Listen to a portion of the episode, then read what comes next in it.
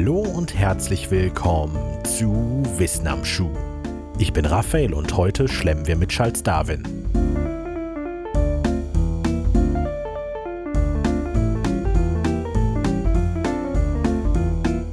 In einer Liste der bekanntesten Wissenschaftler der Geschichte wird sich Charles Darwin wohl in den Top 5 wiederfinden. Ein Platz, den er sich redlich verdient hat, legte er doch mit seinem Buch On the Origin of Species by Means of Natural Selection or The Preservation of Favored Races in the Struggle of Life, später etwas griffiger On the Origin of Species, zu Deutsch über die Entstehung der Arten genannt, den Grundpfeiler für die moderne Evolutionstheorie. Das Fundament für Darwins Theorie waren die Beobachtungen, die er während einer fünfjährigen Forschungsreise an Bord der HMS Beagle gemacht hatte. Eine Reise, die ohne ein paar glückliche und unglückliche Umstände gar nicht so stattgefunden hätte. Die Beagle war 1830 von einer vierjährigen Forschungsreise zurückgekehrt, nachdem sich der Kapitän des Schiffes vermutlich wegen einer isolationsbedingten Depression das Leben genommen hatte. Die britische Krone zeigte sich davon nur bedingt berührt und setzte die nächste Expedition des Schiffes bereits für das folgende Jahr an. Der frühere Erstoffizier Robert Fitzroy wurde zum Kapitän ernannt und die Reise vorbereitet. Fitzroy war sich der mentalen Belastung der langen Reise natürlich schrecklich bewusst, weshalb er den Vorschlag unterbreitete, einen Gentleman-Passagier auf die Reise mitzunehmen. Gemeint war ein gebildeter Bürger mit wissenschaftlichem Hintergrund. Vordergründig verkaufte er seine Idee vor allem mit dem Argument, dass es einen ausgebildeten Wissenschaftler brauchte, um die Beobachtungen und Entdeckungen zu erforschen und angemessen zu protokollieren. Im Hinterkopf hatte er aber auch immer den Gedanken, dass ein gebildeter und interessanter Reisebegleiter helfen würde, die Isolation erträglicher zu machen. Den Verantwortlichen gefiel die Idee, also wurden verschiedene britische Professoren nach einem passenden Kandidaten gefragt.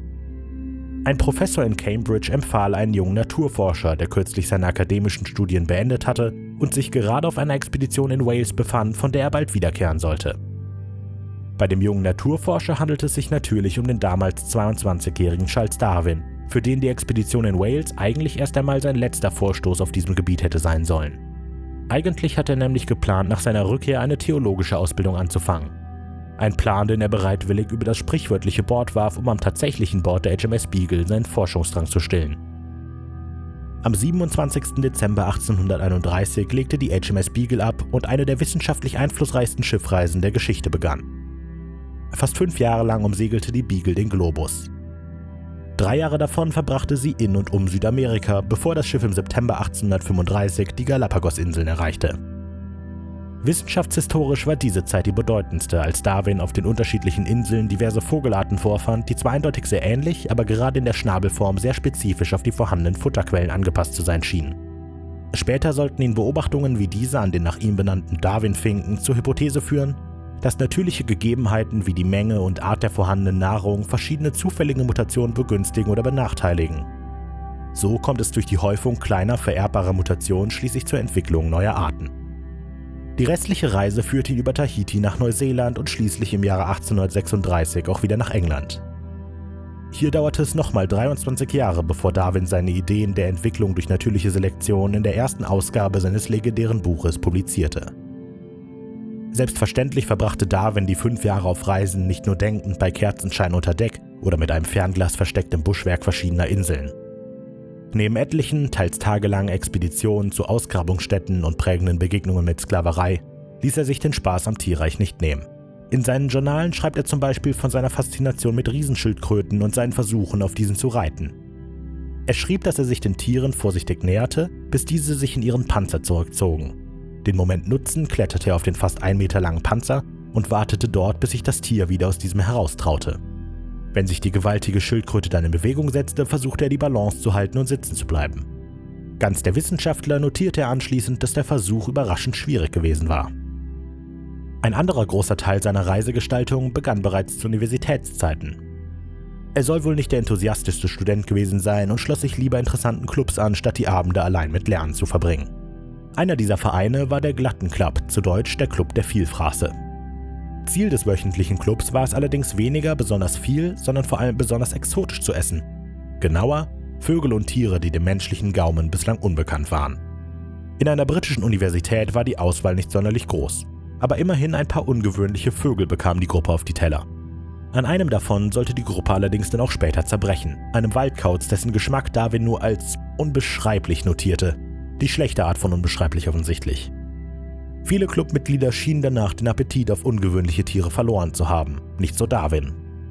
Während der Fahrt mit der HMS Beagle verspeiste er etliche seiner Forschungsobjekte nach und mindestens einmal sogar bevor er sie ausreichend studiert hatte. Darwin hatte während einer Expedition von einer seltenen Art des Nandus, einer Gattung Laufvögel, gehört und unermüdlich nach ihr gesucht. Allerdings vergeblich und als das Schiff seine Reise fortsetzte, gab Darwin auf, den Vogel noch zu erblicken. In der darauffolgenden Woche speiste die Schiffscrew öfter mal an geschossenen, vermeintlich bekannten Nandu-Arten. Der Geschichte nach erkannte Darwin eines Abends in der Mitte einer Mahlzeit, dass der geschossene Vogel auf seinem Teller gar kein Jungtier des gewöhnlichen Nandus war, sondern ein ausgewachsenes Exemplar der gesuchten und deutlich kleineren Nandu-Art, die später seinen Namen tragen sollte. Angeblich wies er alle sofort an, mit dem Essen aufzuhören, sammelte alle noch übrigen Teile des Vogels zusammen und schickte sie zu einem bekannten Vogelkundler nach London. Wie dieser auf das Paket mit gekochten, angeknabberten Teilen eines seltenen Vogels reagierte, ist allerdings nicht bekannt. Zu Darwins Lieblingsspeisen gehörte auch sein Reittier, die Galapagos-Schildkröte, von denen die Crew insgesamt 48 Exemplare auf das Schiff nahm, um für die weitere Reise Verpflegung zu haben. Nach eigenen Aussagen stammt das köstlichste Fleisch allerdings von einem Agoutis, einem fast 5 Kilo schweren und in Südamerika recht weit verbreiteten Nagetier.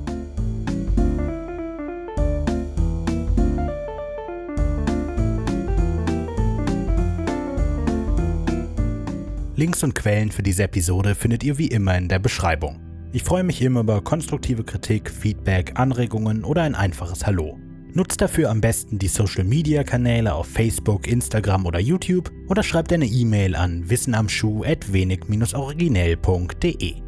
Neben Wissen am Schuh erscheinen unter dem wenig originell Banner auch der englische Songwriting Podcast Sonic Rodent und das Hörspiel Creature Feature über Kreaturen und Wesen aus Folklore, Mythologie und Urban Legends. Mehr Informationen zu all diesen Projekten findet ihr auf wenig-originell.de. Danke fürs Zuhören und bis nächste Woche.